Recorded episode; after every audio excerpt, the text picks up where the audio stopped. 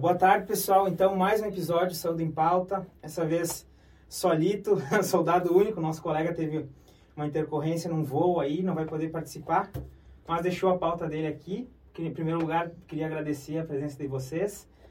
O, desculpa, Jonatas. Jonatas, que tinha conversado contigo. Cássio. Cássio, representando a empresa Vox2U, uma empresa que eu conheci, que eu estava comentando em off contigo, né?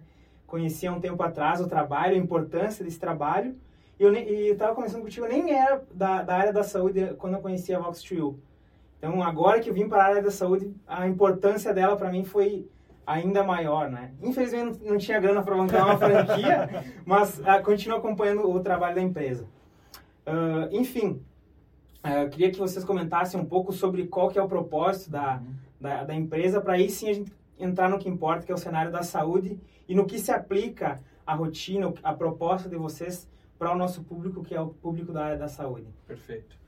Bom, a VoxU é uma rede de escolas de oratória e comunicação. Hoje a gente já se tornou a maior rede da América Latina. Mas para contextualizar um pouquinho, a rede nasceu lá em 2020, 2013, desculpa, 2013, uhum. com o Luiz Fernando Câmara, o nosso senhor que tu conheceu. Exato. E a ideia dele, ele também era do ramo da saúde, certo? Não sabia. Ele, ele era, Cara. ele tinha duas farmácias. Verdade, ele é farmacêutico verdade, também. Exato. E ele viu a grande necessidade de diferenciar a forma que ele atendia o, os clientes dele e conseguir personalizar ainda mais, fidelizar os clientes dele. Ele viu esse gap na comunicação, na oratória da equipe. Então foi aí que ele, indo numa viagem de empreendedorismo para os Estados Unidos, conheceu lá, muito mais forte lá é o ramo do desenvolvimento humano, e trouxe a ideia para cá. Então iniciou como a Nova Company, na verdade, a empresa. Tá voltado para treinamentos corporativos. Só que tinha muita gente que ia bater na porta dele dizendo, cara, eu sou eu, fulano de tal, Joãozinho aqui, eu quero fazer um treinamento, como é que eu faço? É uma Não demanda dá. que nem imaginava que Exa existisse. Exatamente. Que legal. E aí foi crescendo, foi crescendo, foi criada daí sim a Vox em 2014.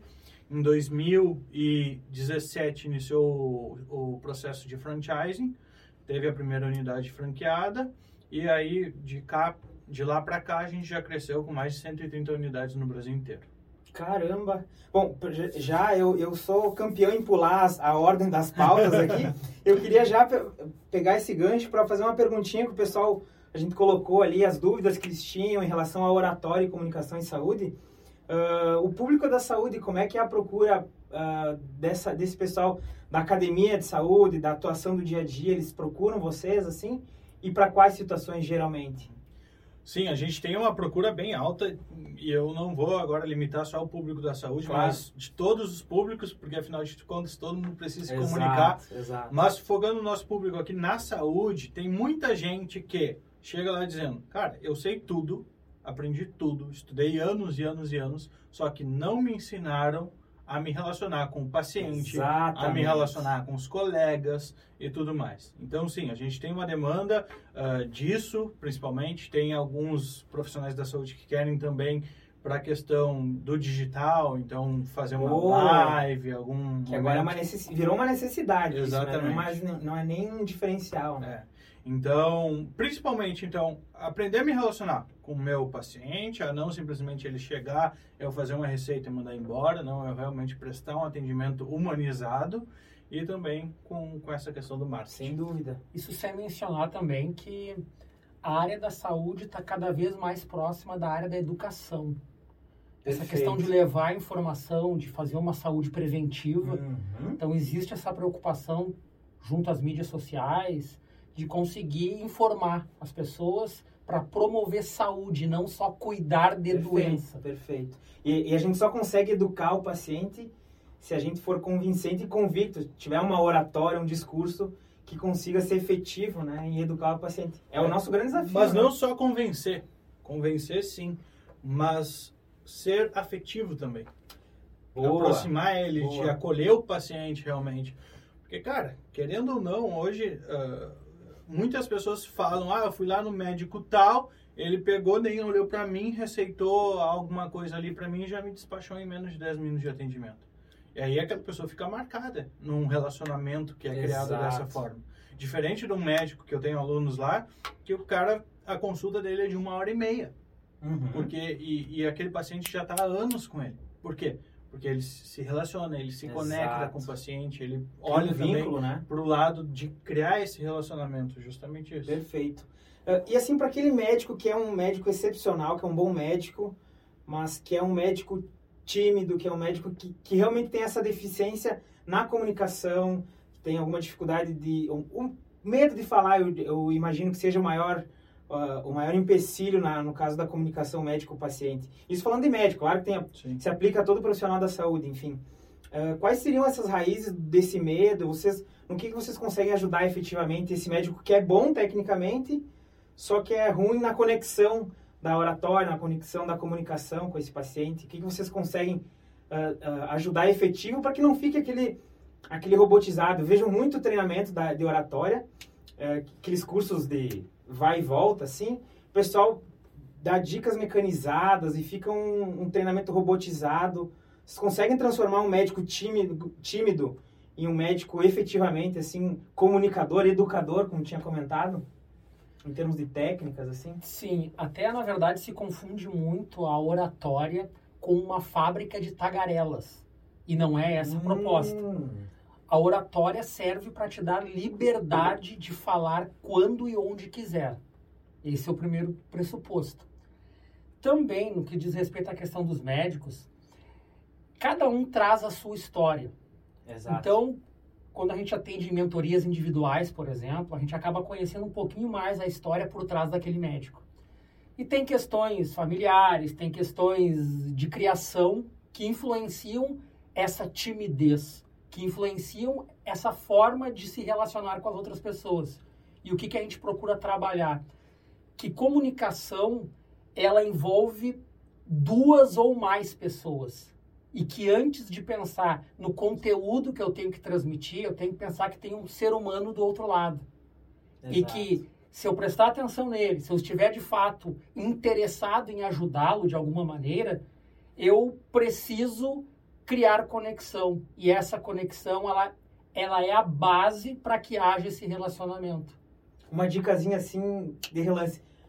Conexão. Como, como eu crio conexão de imediato, assim, com o paciente? Uma, uma de, eu sei que não é, é extremamente complexo, mas enfim, só pra gente ter um exemplo. Por incrível que pareça, parece óbvio, mas muitas vezes o óbvio não é dito. Contato visual. Muitos médicos, e eu digo isso na experiência como paciente, Certo. muitos médicos, por exemplo, não mantêm contato visual com os seus pacientes enquanto estão fazendo um diagnóstico ou mesmo prescrevendo uma medicação, enfim. E o contato visual, ele demonstra que de fato tu tá olhando a outra pessoa. E muitas vezes o paciente procura o médico não só pelo problema de saúde, porque ele necessita de uma atenção em relação ao que está se passando Cada na vida mais, dele. né? Uhum. Perfeito. E, e eu, eu vejo isso, muito disso na rotina se repete, que eu vejo é a própria disposição arquitetônica hoje em dia dos consultórios, é, o próprio computador na frente do paciente, ou o médico virado de costas para o paciente, aquele médico que olha para uma questão meio que a gente diz, um, um, enfim, meio que professor assim de escola, assim olhando por cima do paciente. É, essa questão do contato visual é bem importante. Tem pesquisas, inclusive, inclusive de lati nós latinos, a gente é muito mais apegado a um médico, o profissional da saúde que tenha o contato visual, que tenha essa afetividade que tu comentou, do que um povo germânico, no caso. Ou seja, para nós, essa questão da afetividade, do contato visual, é tão importante quanto a questão técnica. Porque um médico é bom tecnicamente, se não conseguir passar essa questão, ele não vai conseguir educar o paciente e ainda vai, vai sair com, causando uma má impressão ainda de atendimento, Exatamente. né? E isso em qualquer área, porque pega aí um fisioterapeuta, por exemplo. Pô, o cara já tá indo com um trauma de alguma coisa, Exato. alguma coisa que o traumatizou ele. Não vai ali porque ele tá bem. Então ele precisa muito mais ser mais acolhido. Mas como é que a gente, desde o contato visual e outras técnicas que a gente aplica, vão criar realmente efetividade? Quando tu treinar. É treinar, treinar, treinar. Boa. Essa é a base da oratória. Não adianta. Milagre. né? Ah, vai lá e faz um treinamento, ouve uma palestra, não sei o quê. Se tu não levar isso para depois, para colocar em prática no teu dia a dia, acaba no esquecimento, certo? Essa era uma das perguntas, assim, a oratória é algo que se treina constantemente, né? Que se, se afia o machado constantemente. Exato. Muitas pessoas acham, ah, fiz um curso de oratória, ou ah, eu sei me comunicar. Eu mesmo sou, sou refém disso, porque época de escola sempre me, me dei super bem apresentar trabalho, época de faculdade, me comunico com os pacientes, mas na, na, aprendendo na técnica eu vejo a, a, imensa quantidade de erros que eu cometo em termos de oratória e comunicação, até porque a Voctu não é uma empresa de, oratória, é de comunicação como Exato. um todo, né? Uh, por exemplo, vistos de linguagem que eu tinha, nem sabia que tinha, eu acho que quem erra mais é quem mais acha que sabe se comunicar, né? Aquele médico, não, eu sou especialista numa semiologia, semiolo... modéstia à parte, minha semiologia é perfeita. Vai lá, ele é arredio, tem um, um discurso, um, um, vocabulário mais arredio com o paciente, e quem menos se policia, né? Então é interessante trazer essa informação. Vocês teriam uma frequência, um número mágico, assim, não, a cada tanto tempo a pessoa tem que fazer uma auto-reflexão de como está a sua oratória, de como está adquirindo novos vícios de linguagem, por exemplo. Vocês teriam um número mágico para isso, assim? Não, número mágico não existe. Milagre não existe, número mágico não Boa. existe. Ali na escola, para ter noção, a gente tem mais de 15 modelos de curso. Apesar de ser uma escola 100% focada em oratória e comunicação de alta performance, uhum. são diferentes. Por quê? Que nem o Cássio comentou criação da pessoa é diferente, as situações Boa. são diferentes. Talvez uh, o medo de falar em público não seja realmente um medo de falar em público, seja outra coisa que esteja causando aquilo ali. Uh, então a gente uh, tem cursos curtos, temos, mas temos também o nosso carro-chefe, que é um curso de que a pessoa fica quase um ano conosco. Bom, um ano é uma pós-graduação praticamente. Ah, mas é necessário isso? Sim, é Super. é necessário. Porque a pessoa pode ter 10, 5, 20, 15 anos de carreira e de vida e ela não ter atingido uma comunicação efetiva e eficiente. Então não vai ser em um mês ali que ela vai conseguir mudar aquilo ali. Exato. É, é mais ou menos que nem inglês, né? Eu, eu vejo a Vox2U, assim como franquias de inglês, de informática, cada, por exemplo, ah, vou viajar em três meses, é uma necessidade específica, preciso aprender um inglês científico. Cada necessidade oratória vai ser, ah, preciso apresentar um TCC. E é bacana que, mesmo tendo uma metodologia padronizada, você consegue atender várias necessidades, né? Exatamente. Interessante isso. E, inclusive, entrando nesse campo, mais outra pergunta, né? Para o pessoal do público, do meio acadêmico. A área da saúde é uma, uma área que se estuda constantemente, né? Vocês têm algum treinamento específico que foque para esse, é, esse perfil de acadêmico que precisa apresentar trabalhos, que precisa se expor a situações de estresse, por exemplo? Ah, não é um palestrante, não é um professor que está dando aula toda hora, mas é aquela pessoa que vai apresentar um, um, uma tese de mestrado, uma tese de doutorado. Vocês têm um treinamento específico para essa galera? Na verdade, todos os nossos treinamentos, eles contemplam a comunicação em qualquer contexto. Ah, interessante. O que acontece é que quando existe uma necessidade específica, no caso de apresentação de trabalho acadêmico, nós temos mentorias individuais, em que os alunos podem trazer as situações do mundo real, por exemplo, apresentações de mestrado, doutorado, uhum. e aí nós conseguimos dar um feedback específico em relação àquela apresentação e a gente tem feito muito. Como se fosse um intensivão assim, para ele para ajustar a, a apresentação dele nesse caso, seria mais ou menos isso? Exatamente. Algumas horas ali que ele vai contratar, ele vai ter o professor disponível 100% só para ele, então é de ah. modo particular. Aí, por exemplo, óbvio que o conteúdo ele que vai trazer, mas uhum. ele pode fazer uma simulação ali da apresentação dele claro. e a gente focar o feedback em cima daquilo ali. Bacana. É, literal, mesmo sendo uma franquia com modelo padrão, ainda tem essa questão da exclusividade, né? Exatamente. Bacana. E em termos de, de profissionais uh, da saúde, acadêmicos, assim, vocês têm alguma demanda específica, algum tipo de treinamento específico para esse, esse pessoal? Não. A gente não tem nenhum tipo de treinamento classe, focado assim? em profissão. Uhum. Não a gente tem focado em diferentes dificuldades a ver com a comunicação da pessoa.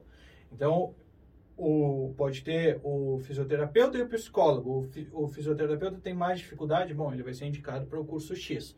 O psicólogo, ele tem mais facilidade, talvez com falar em público, o que ele quer mais é adquirir técnicas realmente, uhum. então ele vai ser indicado para o curso Y. Ah, perfeito. Eu vou seguir aqui nas perguntas. É, é, essa aqui a gente já meio que comentou, né? Quais seriam as raízes do medo de falar em público? que vocês consideram? Eu, eu gostei do plural porque, não, como tu comentou, não são uma só, né? Teria algum, alguns exemplos, assim? Você consegue identificar o motivo de, das pessoas eh, terem medo de falar em público? A instituição que mais traumatiza pessoas para falar em público é a escola. Eu digo isso com propriedade porque eu venho da área da educação. Ah, é? Porque olha a realidade. Tu passa boa parte do tempo ouvindo dos professores que tu tem que ficar quieto para que ele possa falar. Até que num determinado momento tem o famoso trabalho para apresentar, uhum. aí ele te convida a falar. Se tu não tem uma certa desenvoltura, se tu não foi estimulado muitas vezes em casa, tu acaba virando pedestal de cartaz. Ou então fica passando os slides hoje na, nas escolas. Então a escola, infelizmente, ainda está caminhando muito devagar no desenvolvimento de, de comunicadores. Está prejudicando. E a gente sabe disso porque a gente recebe lá na, na Vox muitos adultos que vieram traumatizados com situações acontecidas lá, lá no primário. E jovens. Tem jovens. 16, 17, 18 anos, 12 anos, que os pais procuram porque meu filho não consegue ir na aula quando tem que apresentar trabalho, por exemplo. Cara, é nesse nível, assim. E, e a percepção que vocês têm percebido que as pessoas têm se autopoliciado quanto à necessidade de aprender a falar em público, aprender a falar, não necessariamente em público, mas aprender a falar nesse sentido, ah, não, eu sei falar, não, mas tem visto, vocês têm visto essa mudança de cultura, assim? Existe essa mudança, só que é muito lenta. Esse é o desafio de vocês, inclusive, é, né? Exatamente, né? exatamente. Uhum. Porque muitas vezes a pessoa, ah, eu sei falar e tal, vai lá, ela...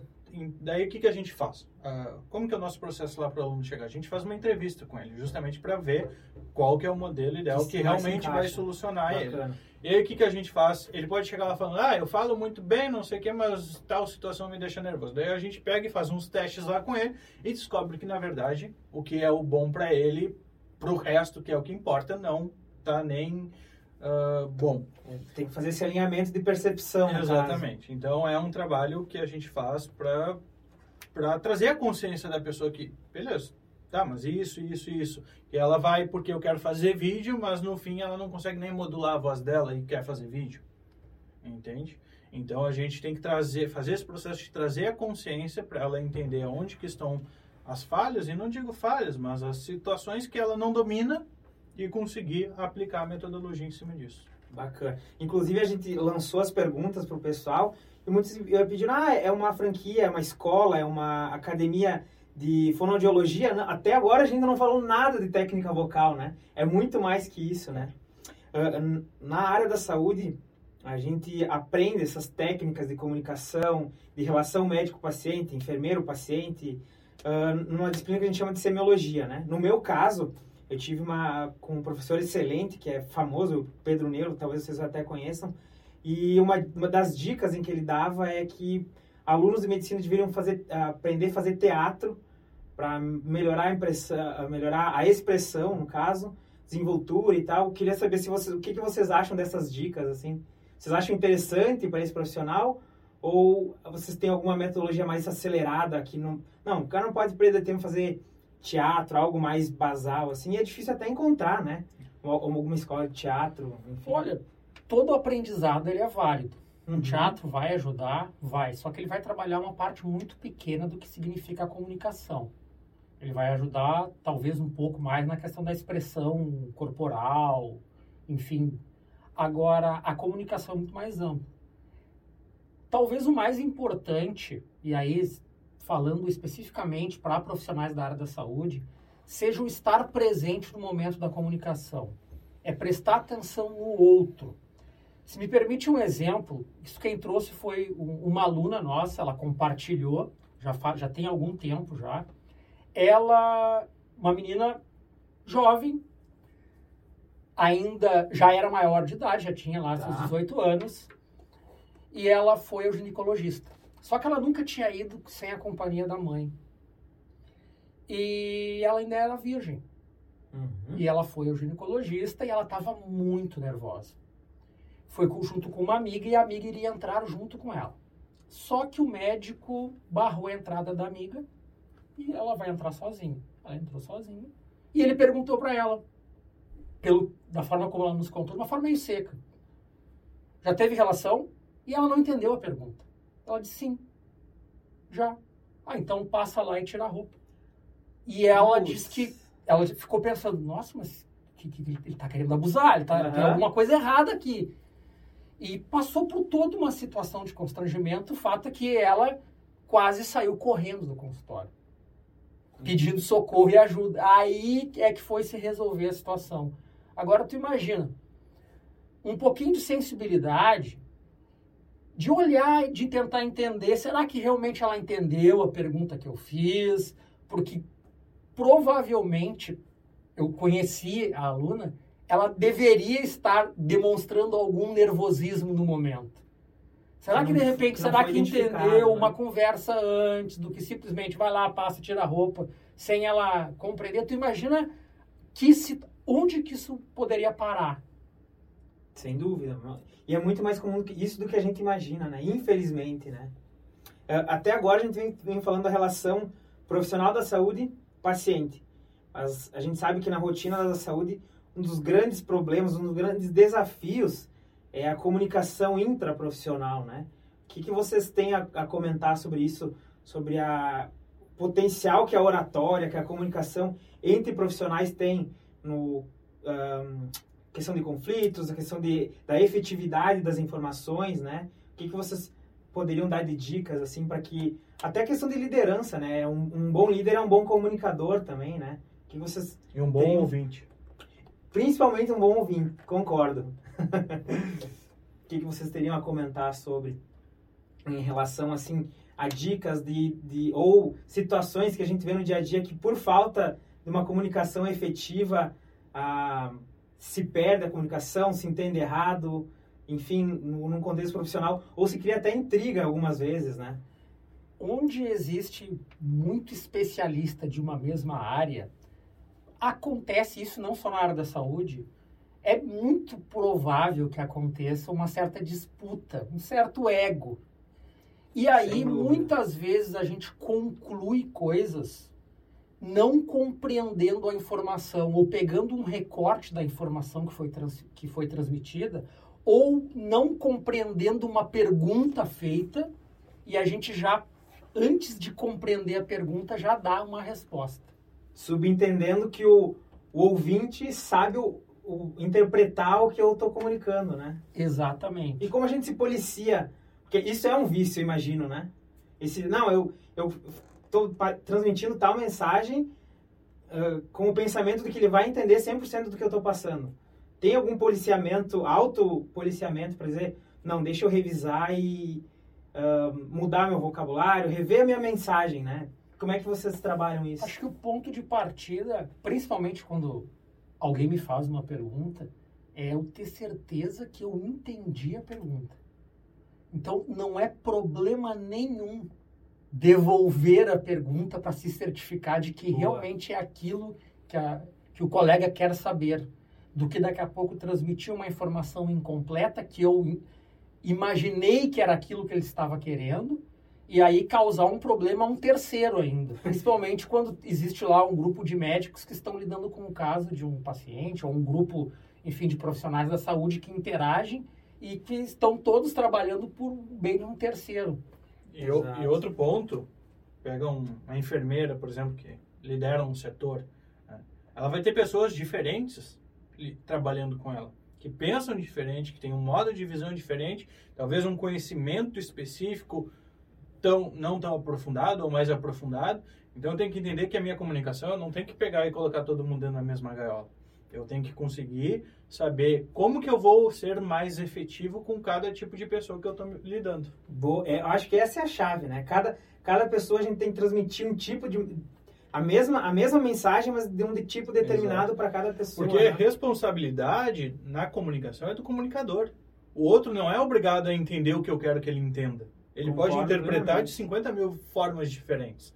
Então eu tenho que ter a consciência de que eu devo me fazer ser entendido. Não o outro que deve simplesmente cair a informação na cabeça dele e ele entender. E é isso que vocês ajudam, no caso, né? Exato. Para que essa comunicação se- seja efetiva e tem várias técnicas, assim.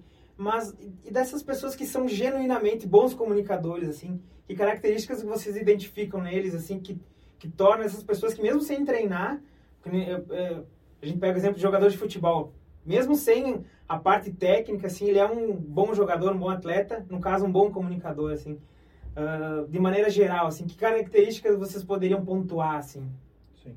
De um bom comunicador, até exemplos de bons comunicadores que, mesmo sem técnica, conseguem transmitir boas mensagens, assim.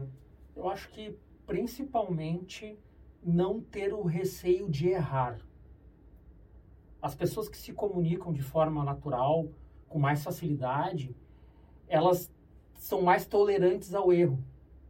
As pessoas que têm dificuldade da comunicação, elas carecem justamente da prática por uma, pela questão de se expor mais, de entender que nem sempre ela vai acertar, de que depois de errar muitas vezes e obviamente errando com feedback para poder corrigir, ela vai conseguir desenvolver a comunicação. Então acho que o primeiro é se permitir por isso que nos nossos cursos a gente preza muito pela prática. A gente preza pela prática por uma questão muito simples. Porque é errando, é tentando, é corrigindo, é tendo feedback, é percebendo que às vezes foi melhor do que a pessoa acredita que seria. Existe é, bastante, bastante. Que, que, bom, né? Que uh, as pessoas têm esse auto receio, talvez por se julgar demais, não sei, enfim. E, na verdade, não, elas estão comunicando efetivamente. Legal, é bom saber disso. Hoje, hoje 80% da população brasileira tem medo de falar em público. Algum tipo de medo, receio, enfim, nervosismo, sim, ansiedade, sim. não importa qual seja. Uhum. Só que tu tinha perguntado antes sobre, às vezes, a causa disso, né? Uhum. Muitas vezes a causa é justamente o medo de falhar em público. O medo do julgamento do outro. A pressão que eu coloco em mim mesmo para que eu não erre. Então, aquela informação que tu tens, é só tu que tens. Se tu errar, talvez o outro nem note que tu errou. Então, haja sempre com naturalidade, que tu vai conseguir conduzir de uma, da forma mais natural vai possível. Contornar, né? Exato. A, a, gente vai conseguir identificar o, o, o, receptor da mensagem, nem vai identificar, a gente Exatamente. vai ter corrigido, né? Bacana. Isso. Bom, agora eu queria entrar num tema que eu acho que vai ser meio que uma... Função social que a gente vai começar a conversar agora aqui, que é, é até delicado, né? A gente a, às vezes acaba se, se ficando exaltado, que é desses gurus da internet. Uh, o que, que você, que tipo de asneira vocês já ouviram falar aí esses gurus da internet que dizem ser especialistas em comunicação, que fazem esses cursos de, de comunicação uh, uma vez só, que não avaliam o feedback do, do orador, assim, o que, que vocês já ouviram de asneira assim na internet? Bom, aí tem um repertório imenso. Imenso, mas vamos né? algumas coisas. A primeira delas, que eu acho que é a mais comum, é que quando tu for falar em público, principalmente para uma plateia, fazer uma apresentação, tu deve criar um personagem. E aí eu fico me perguntando, quando que é mais fácil errar? É mais fácil errar sendo quem eu sou, sendo que eu, me, eu, eu sou quem eu sou desde que nasci, Exato. ou seja, me conheço bem, ou eu tentando ser qualquer outra coisa. Que absurdo isso, né? E, e, e, as, e eles uh, tentam passar de uma forma com que, não, é isso aí, as pessoas não, não se policiam e pensam, poxa, é tão natural ser nós mesmos, né? E, e, eu, outra, e pagam caríssimos cursos assim que, que efetivamente não funcionam, que não tem essa repetição que vocês comentam, né? e dão uma pseudo sensação do comunicador que não, eu sou bom, fiz treinamento com fulano de tal, né? Ou ensinando que há quatro pontos essenciais que vão mudar a tua forma de Sim, comunicação. Aquela receitinha de bolo, é, né? Não existe, que nem eu ressaltei no início, não tem milagre, não tem fórmula mágica, é treino, constância, treino, constância. Ah, mas eu vou pegar e treinar na frente do espelho? Tá, pode ajudar, pode sim, mas é muito mais fácil quando tem alguém te indicando como treinar e como fazer. Então, o principal papel de nós da VoxU não é ensinar algo novo para a pessoa, mas é modelar aquilo que ela já faz, que é se comunicar. Perfeito. Vale, vale lembrar da seguinte forma: prática com repetição beira a perfeição. Boa. E, essa era uma pergunta, né? Da, existem fases do, da, da, evolução da oratória. Imagino que pelo que a gente comentou agora, eu já sei a resposta, né? Existem fases, né? Sim. Existe um período que eu imagino que seja mais, o que a gente comentou, mecanizado, né? Em que a pessoa tá com todas as técnicas ah, dominadas, mas ainda não tem aquela segurança, aquela casca da repetição, né? Tem alguma transição para isso? Ou é, imagino que já, já sei a resposta, que é treinando, treinando, treinando, que vai se tornar algo genuíno, assim. Mas tu vai notando sim a diferença nas fases. Por exemplo, um exemplo que a gente pode utilizar é de alguém que está aprendendo a dirigir. Uhum. Quando tu chega na autoescola, em tese, em teoria, tu não sabe nem onde fazer a marcha, né? Em teoria. Em teoria, Em teoria.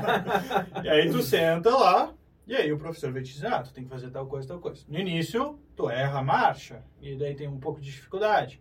Depois, tu, ah, eu tenho que colocar a primeira, tem que colocar a segunda, a terceira, a quarta e a quinta e assim vai.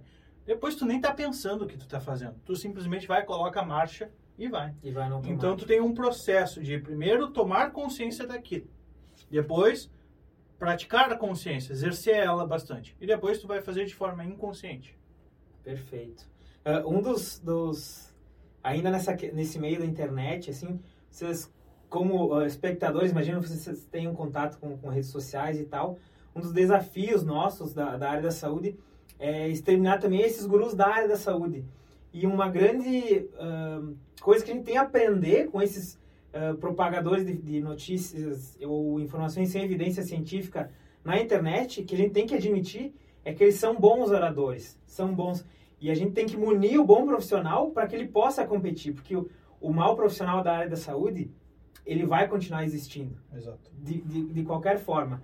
Só que se ele, entre um bom profissional e um mau profissional, ah, o- se os dois tiverem boa oratória, a pessoa vai a, a, aderir àquele que dá recomendações de maior embasamento científico, né? E A oratória é uma ferramenta. A comunicação é uma ferramenta. ela pode ser usada tanto, tanto para o bem quanto para o mal, né? Hitler e Nelson Oh. Mandela. Exato. Martin Luther King. Exatamente. Uhum. Mussolini. então, então a gente tem casos aí, não só na saúde, que isso acontece muito. Tem advogados também, por exemplo, que vão lá. Porque muitas vezes a gente se apega na técnica, na técnica, e eu não estou falando da oratória agora, estou falando na parte cientifici- cientificista mesmo, na parte técnica da, da medicina, por exemplo. Ah, nossa, para superar o fulano de tal, eu tenho que estudar mais. Talvez tu não seja estudar mais, talvez é mudar a forma que tu está comunicando aquilo que tu já sabe. Perfeito. Tem uma pergunta aqui que eu não sei, se, eu acho que não é o foco da, do, do tipo de treinamento que vocês prestam, da, da, ex- da expertise da Vox2, mas eh, eu acho interessante a gente abordar esse tema. Eu, particularmente, sou do interior, nitidamente vocês perceberam o meu sotaque, e eu tenho super orgulho do meu sotaque, não tenho problema nenhum com o meu sotaque, porém, o pessoal fez essa pergunta, muita gente vem do Nordeste para cá e se sente vítima de preconceito em função do sotaque, acaba fazendo treinamento com fonoaudióloga, técnica vocal e tal. Ah, o que, que vocês têm a dizer para esse pessoal que, ah, quanto a- às. vocês, vocês ensinam modulação e tal, eu não sei nem o termo técnico para isso, mas enfim, sotaque. Vocês acham, acham que isso influencia positivo ou negativamente numa, numa comunicação? Ou é a marca registrada da pessoa? É, aí tem mais uma questão de autoaceitação.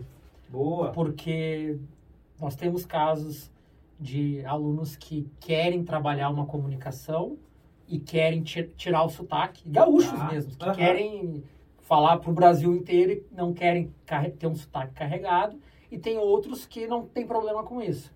Depende muito em relação ao como que tu te identifica com tendo ou não um sotaque. Porque talvez, às vezes, se tu tem insegurança em relação a quem tu é, a crítica do outro vai te bater mais forte. Aí a gente volta àquele assunto anterior. Como é que Mas tu- quando ela existir, né? Às vezes ela nem existe. às vezes não existe, às vezes é uma ideia que eu tenho. Só que isso trava todo o processo da pessoa se comunicar, Daí né? fica na questão da autoaceitação.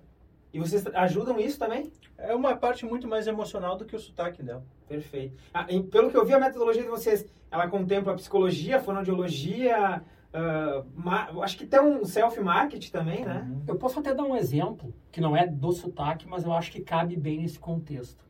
Nós temos um aluno que ele tem um problema de gagueira. Tá. E ele chegou na escola com uma dificuldade em relação à questão de eu quero me expressar, não consigo me expressar e eu não consigo me expressar em função da gagueira. Nós fizemos um trabalho intensivo para ajudar ele a lidar com a questão do nervosismo. Hoje ele participa, de, ele participa de treinamentos comportamentais nas redes sociais dele. Agora, inclusive, ele fala, ele é speaker. E pergunto, ele diminuiu a gagueira porque diminuiu o nervosismo.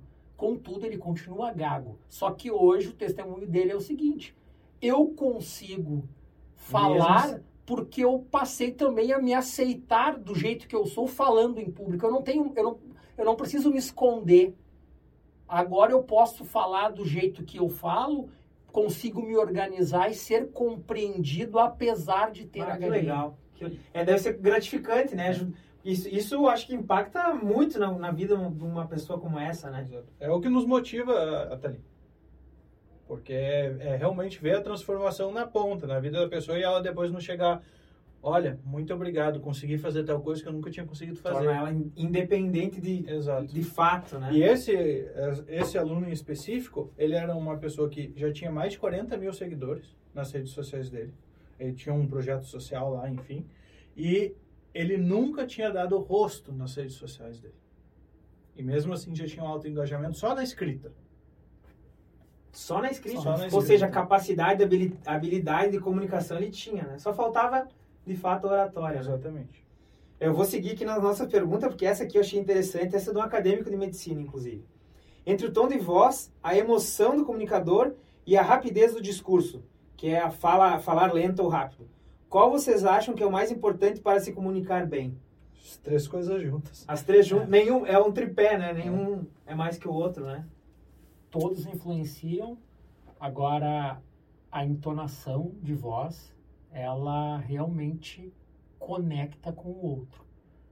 Quando nós sabemos modular a voz, e aí, claro, também ajustando a modulação depois, velocidade, ritmo, uhum. volume. volume, nós conseguimos criar uma capacidade de conexão que é quase hipnótica.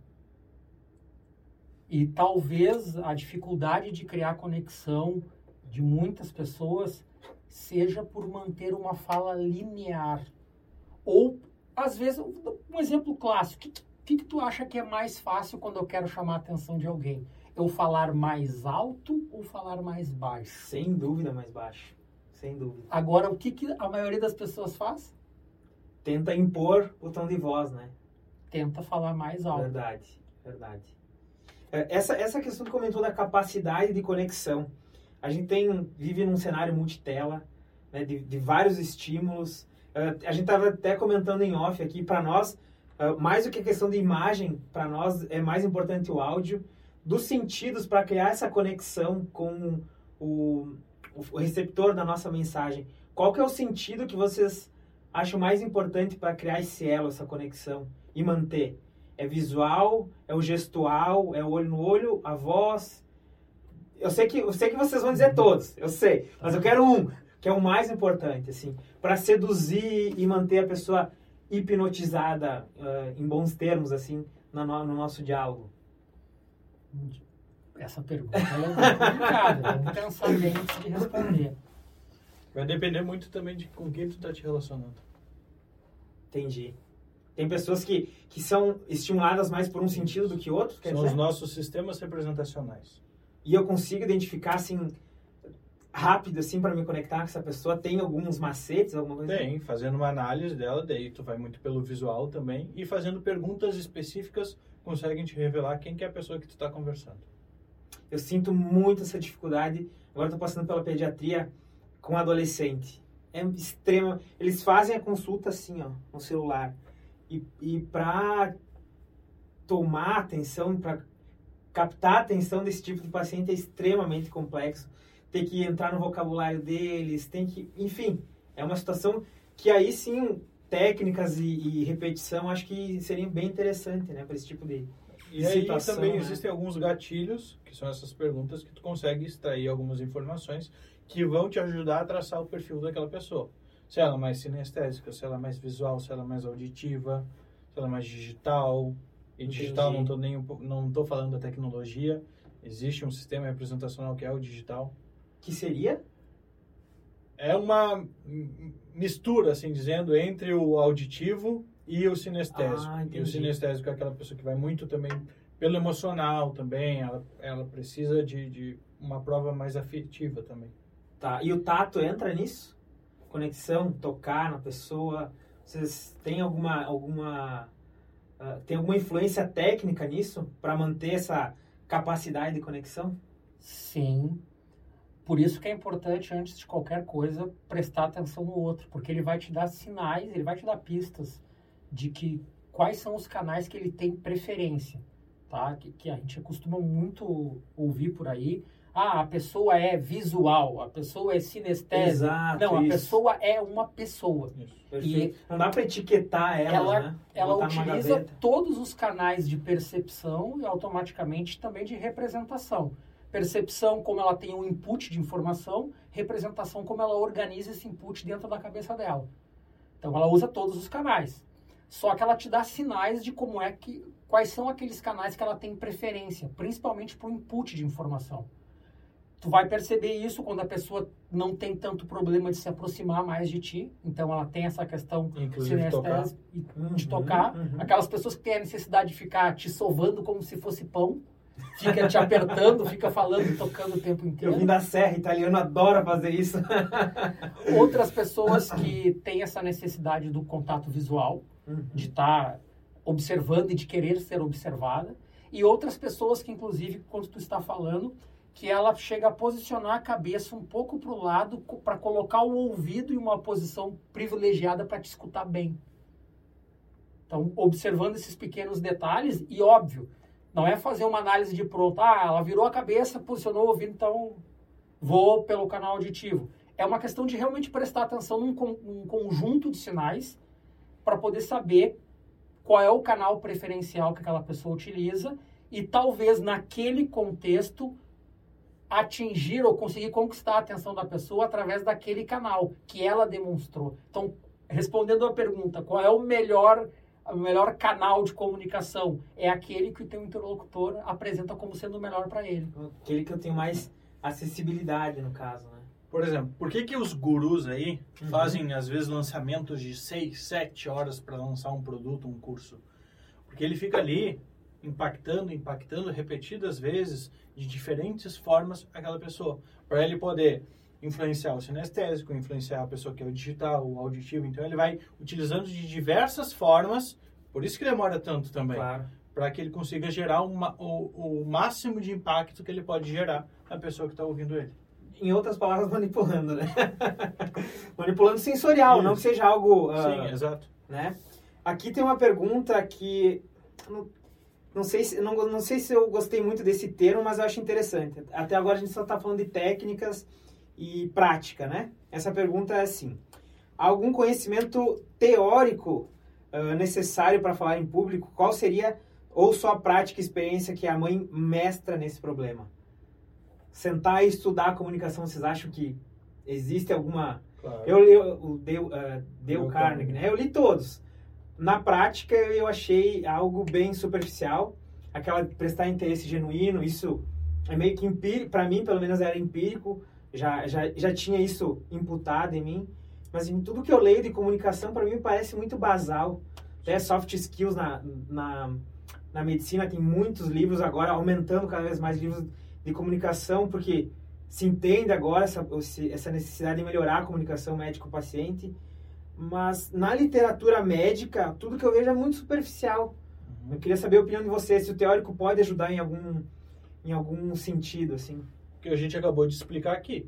Se não tivesse uma fundamentação teórica nos sistemas representacionais, por Uhum. exemplo, tu não consegue saber ah, ter a percepção de qual que é o sistema preferido daquela pessoa e como Tá. aplicar isso. A comunicação não violenta, por exemplo, um conceito que está em moda hoje também, Boa. deve ser estudado para entender o porquê e como, para depois poder aplicar. Perfeito. E isso é, é- é- seria a, a primeira parte, né? Só que sem o eu cons- lendo o teórico eu consigo me policiar, Exato. consigo imputar, mas sem o feedback eu não vou saber se eu estou sabendo aplicar bem ou Exatamente. não, né? Só tem que ter cuidado, muitas vezes, para buscar o conhecimento teórico para conseguir desenvolver uma habilidade que nem é uma soft skills. A comunicação é uma competência essencial. ela serve de Contigo. base para o desenvolvimento das, das soft skills. Ela é, ela, ela é então, essencial. teoricamente, ela tem que ser estudada na teoria também, então. também para Uhum. compreender os conceitos e os pressupostos. Contudo, se eu fico só na teoria, eu sei falar sobre oratória. Não quer dizer que eu consiga um bom fazer, orador. que eu seja um bom orador, que eu consiga fazer um discurso, persuadir alguém, encantar alguém através da minha comunicação. É que nem o nadador, ele pode ler todos os livros de base da natação, mas Se não for nadar. se ele não se jogar na água, ele vai se afogar quando for. Exato. Seguindo aqui, tem uma bem genérica, né? Mas é, essa representa. Eu, eu vou fazer essa pergunta porque ela representa muito da nossa carência enquanto acadêmico. Eu, eu vim de três cursos da área da saúde e nos três cursos a questão da comunicação, técnicas de comunicação, elas são extremamente deficitárias. Tanto que eu estava comentando com vocês, a única disciplina que a gente trabalha isso, que é a mais importante para mim, que é a semiologia. Fora isso, é só aquele conselho do, do nosso preceptor, aquela, é, aquele, aquela modulação corretiva, não instrutiva, né? E essa pergunta é assim, como, como médicos podem melhorar a oratória? Ela, ela é bem genérica. Eu acho que vocês vão dizer, vamos na Vox Tour, né? Exatamente. Só chegar lá, conversar com um dos nossos consultores. Qual é o principal? Ah, essa a gente também já, já comentou, né? Dos principais. Eu acho que cada um tem o seu, né? O seu ah, ponto fraco, o seu ponto forte na, na comunicação, né? Médico-paciente, a gente já comentou bastante sobre a relação médico-paciente. E a- ainda nessa relação médico-paciente, a gente tem outro problema que é mudar crenças. Por exemplo, venho de um, de um médico, recebi tal instrução, aquela instrução não é a correta, mas aquele médico foi um, um comunicador tão efetivo em me passar aquela, aquela instrução, quando eu escuto uma segunda opinião, eu não, não consigo mudar. Bom, a gente teve esse exemplo na política, né? Enfim, como a gente consegue eh, mudar crenças através da oratória? Diga- digamos, reconvencer ou remodular a, in- a interpretação das pessoas. Certo? Aí, Vender um novo discurso, eu diria assim. acho que em primeiro lugar, sabendo fazer boas perguntas. Eu acho que é fundamental. Para a pessoa auto, auto-refletir nesse Exatamente. Tá. E em segundo, é importante falar de duas coisas que parecem. Uma parece ser super positiva e a outra super negativa e não é. E aí, eu acho que o, o exemplo do profissional da saúde cabe bem aqui. Qual é a diferença entre persuasão e manipulação? Persuasão é quando eu utilizo de estratégias para que uma pessoa faça aquilo que ela, no fundo, quer fazer mas por alguma razão não consegue. Ou falta algum recurso, ou falta alguma motivação. Tá. Então eu estou persuadindo. Normalmente, quando a gente fala de manipulação, é visto como algo do mal, algo ruim. Vamos entender um contexto. A manipulação, ela é, ela serve para que tu consiga que uma pessoa faça aquilo que às vezes ela precisa, mas ela não quer. Justamente entra a questão da crença. Então, é errado um médico, um profissional da, da saúde, manipular um paciente a adotar uma postura que é para promoção da própria saúde, para o bem-estar, para promover a vida, é errado um médico manipular, nesse caso, alguém que tem uma crença, que é muito presa àquela crença, muitas vezes uma crença infundada, a Na pessoa não das vezes. adere um- a um tratamento específico por conta de um, de um equívoco que ela viveu com aquilo a vida inteira e ela tem Exato. aquilo como Um uma fumante verdade. que está com câncer, ele tem que parar de fumar Uhum. para fazer o tratamento do câncer. E aí eu vou manipular ele para que ele pare de fumar. Certo. Não é, não é algo necessariamente ruim, né? Pro, pro- usado pro mal, né? A gente vai exercer essa influência para tentar trocar essa mentalidade dele, né? Exatamente. Bacana. Seguindo, posso seguir aqui ou vocês querem... eu- eu- a gente tá indo na pauta, eu tô, eu tô indo pulando perguntas para meio que encaixar no que a gente tá conversando, para fluir mais a conversa, né? Ah, ah, essa aqui é boa. A gente falou sobre feedback da nossa, ah, da, da nossa oratória. A gente falou um, a gente podia, poderia comentar um pouco mais sobre como avaliar a efetividade da nossa comunicação. A gente estava comentando sobre como ah, avaliar a melhor forma de se comunicar, o melhor sentido a se ser usado, né? Mas como avaliar se foi efetivo de fato? Seriam as perguntas que tinha comentado? Seria co como eu posso exercer isso, por exemplo, para um paciente? Ó, oh, o senhor entendeu tal coisa? Assim, seria essa essa pergunta, essa repeti repetição do, do discurso? Seria perguntar para o próprio paciente repetir o que, o que a gente falou? Vocês têm alguma dica, alguma técnica para isso? A melhor forma de avaliar o resultado da comunicação é observando no outro, além da resposta verbal, a resposta não verbal. Se existe algum tipo de incongruência entre o discurso e o comportamento. Se existe incongruência, o comportamento fala mais alto. Sempre. Tá. Sempre fala mais Basicamente, alto. Basicamente, tá, o que tá querendo me dizer é analisar a expressão. Exatamente. Tá. Mas também não tem problema. Que o cara que tá boiando ou é. aquele cara. Tá. Aquele... Uhum. Sim, entendi. Uhum. Sabe? Mas também perguntar, ó. Repete o que eu disse, entendeu? Não é, não é, não é não falta é de educação. Feio, né? Exato. Perfeito. Porque ali é um processo, como o Cássio disse antes, educativo também. Exato. E, e, paciente tem desde o mais instruído até o menos instruído, Exatamente. a gente vai ter que se comunicar com todos, né? Perfeito. Aqui essa pergunta a gente já comentou sobre ela, né? Quais seriam os fatores além da oratória? Acho que oratória seria só mais um, né? Na questão da comunicação. Muitas, eh, desculpa te interromper, pois não. mas muitas vezes as pessoas nos procuram, eu quero um curso de dicção. Lamento, vai procurar uma fonoaudióloga, então. Boa. Exato. É uma questão mais clínica. Ah, não uhum. é que a uhum. gente deixe de lado a dicção, não. Sim. A dicção está dentro da oratória. E a oratória está dentro da comunicação. Uhum. A comunicação, sim, que é o todo. Então, ah, o curso de dicção, desinibição e oratória. Não, pensa na tua comunicação como um todo. Porque tem muitas outras ferramentas que vão te ajudar em relação a isso. Eu, eu não sei se é percepção minha, mas no processo de comunicação eu vejo a oratória como sendo o que dá fluidez à comunicação, assim, a questão da modulação, do vocabulário, da, da própria dicção, que ele é só, só elemento que seria a cereja do bolo, eu acho, né? Tudo tem um processo antes da oratória, não sei, me corrija se eu estiver errado, né? E se sim, é, qual, que, qual seria o percentual do todo da comunicação é, da oratória? Qual seria o percentual dela dentro do processo de comunicação? No que se refere ao impacto da comunicação, é preciso boa, pontuar boa. isso. Em torno de, a gente está trabalhando com estimativas, tá? 55% da comunicação está relacionado, ao impacto da comunicação está relacionado à linguagem não verbal.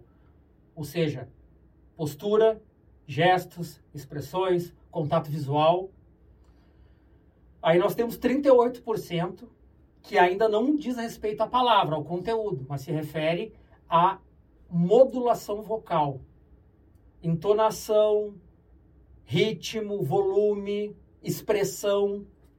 E 7%, em torno de 7%, aí sim nós estamos falando dos, do conteúdo, das palavras que eu escolhi. Normalmente o que mais preocupa as pessoas ao se comunicar é a atenção nas palavras. Que palavras eu devo usar?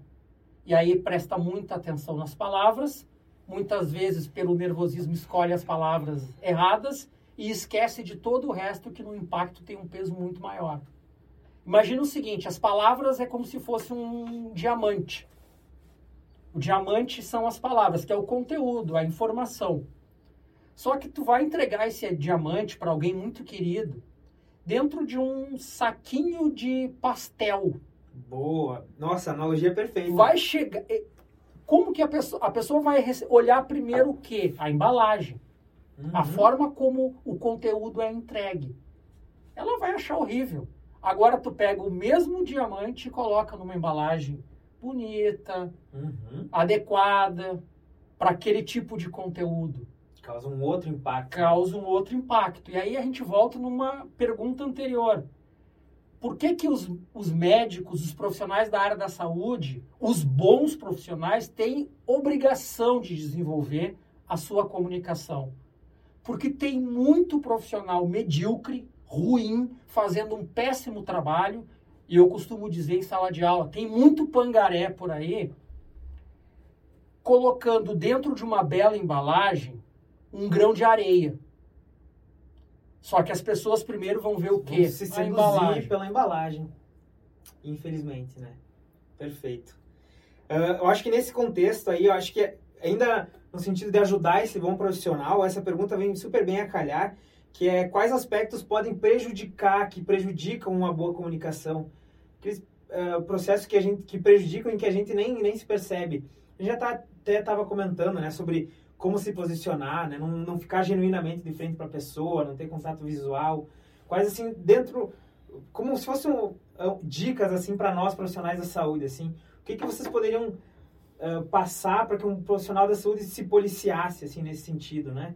Para educar bem um paciente, para não vacilar, né? O que vocês teriam de dica? Acho que em primeiro lugar é lembrar que na comunicação o foco tem que estar no outro. Uhum. Então eu tenho que ler o outro, eu tenho que ouvir de verdade o outro, eu tenho que me certificar de que eu estou entendendo o que o outro está me dizendo e aí fazendo boas perguntas, prestando atenção na linguagem não verbal. É estar presente para o outro. Eu acho que é, é o fundamento aí. E o que muitas vezes trava uma boa comunicação é que eu estou muito preocupado com a minha performance. E muitas vezes não estou nem enxergando o outro. E aí, por estar muito preocupado Boa. com a minha performance, eu fico nervoso, eu tenho medo de errar, e o outro que está ali esperando uma palavra, esperando um, uma orientação, muitas vezes não é visto. Exato. Isso acontece com frequência num momento que para nós é um tabu, né? Que é como dar, mal, como dar más notícias, né? Isso, eh, por, por mais desenvolvido que seja a técnica, eu acho que sempre vale o que tu tinha comentado, né? Revisar antes, uh, uh, analisar quais qual, qual vocabulário, qual o tom de voz, quais palavras, né? Porque é um momento extremamente delicado para o familiar desse paciente, no caso de uma, de uma questão de morte, de uma questão de uma complicação, uma cirurgia, por exemplo, enfim, a gente fala más notícias, a gente só pensa no aspecto de morte, né? Mas tem várias uh, circunstâncias em que a gente precisa dar más notícias, um diagnóstico negativo, enfim, na, na rotina da saúde, né? É bem importante nesse sentido a gente se policiar antes fazer esse microteste, esse, essa autoanálise para depois passar para o paciente, né?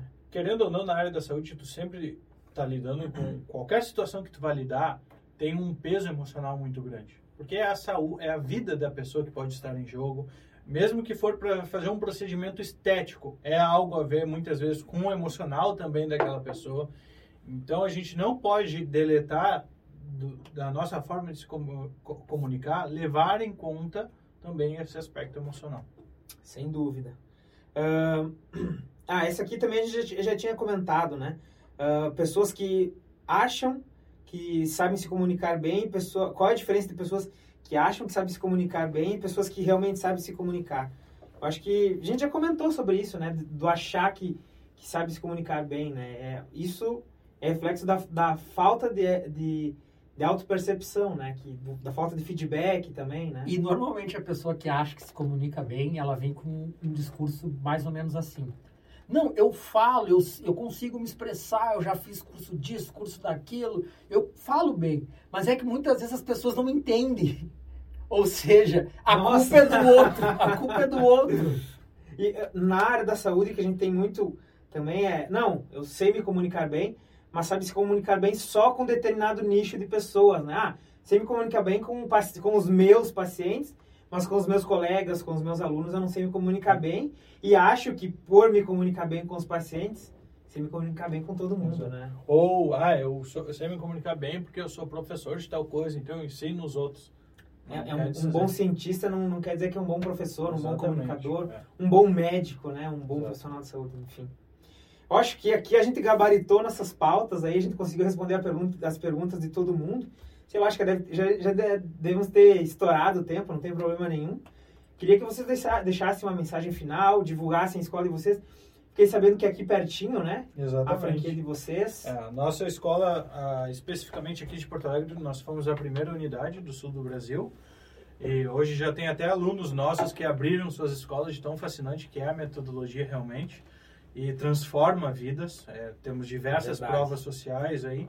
Então a gente fica aqui na rua Miguel Toches, bem, dobrou ali do Hospital de Fêmea, na Mostradera, dobrou, primeiro prédio à direita, é, a nossa escola, fica bem visível ali, temos estacionamento ali na frente também. Opa, legal. E fica o convite para quem quiser nos conhecer, fazer uma consultoria, a gente faz uma avaliação da comunicação da pessoa e indicamos qual é o melhor curso, ou se quiser, também temos aulas experimentais de forma gratuita, para a pessoa ver se realmente faz sentido. Melhor do que a gente falando aqui é ir importante, conhecer. Importante, né? boa. Então, o professor Cássio e a professora Paola ali, o professor Leandro, temos três professores. Rola desconto para quem quiser que ouviu no Saldo em Pauta. Podemos negociar, vamos boa, negociar. boa assim. isso aí. Pessoal, espero que seja, para mim, pelo menos foi uma aula. Eu sou um apaixonado por comunicação, por oratória. Reconheço a importância, infelizmente, a gente está aqui porque é uma realidade em que não é universal, né? Muita gente acha, ainda acha que não é importante. Eu acho que, a gente conseguiu sim mostrar a importância da comunicação como um processo contínuo, né? Eu acho que, que era essa a nossa missão, né? Muito obrigado mais uma vez por terem vindo. A gente está à disposição sempre que vocês quiserem usar o nosso veículo aqui para se comunicar, para ofertar a solução de vocês, são sempre muito bem-vindos, tá bem, pessoal? E não esqueçam de nos seguir lá no Instagram, portoalegre.voxtio. Perfeito. Até mais, pessoal. Tchau, tchau. Tchau, tchau. Tchau, tchau.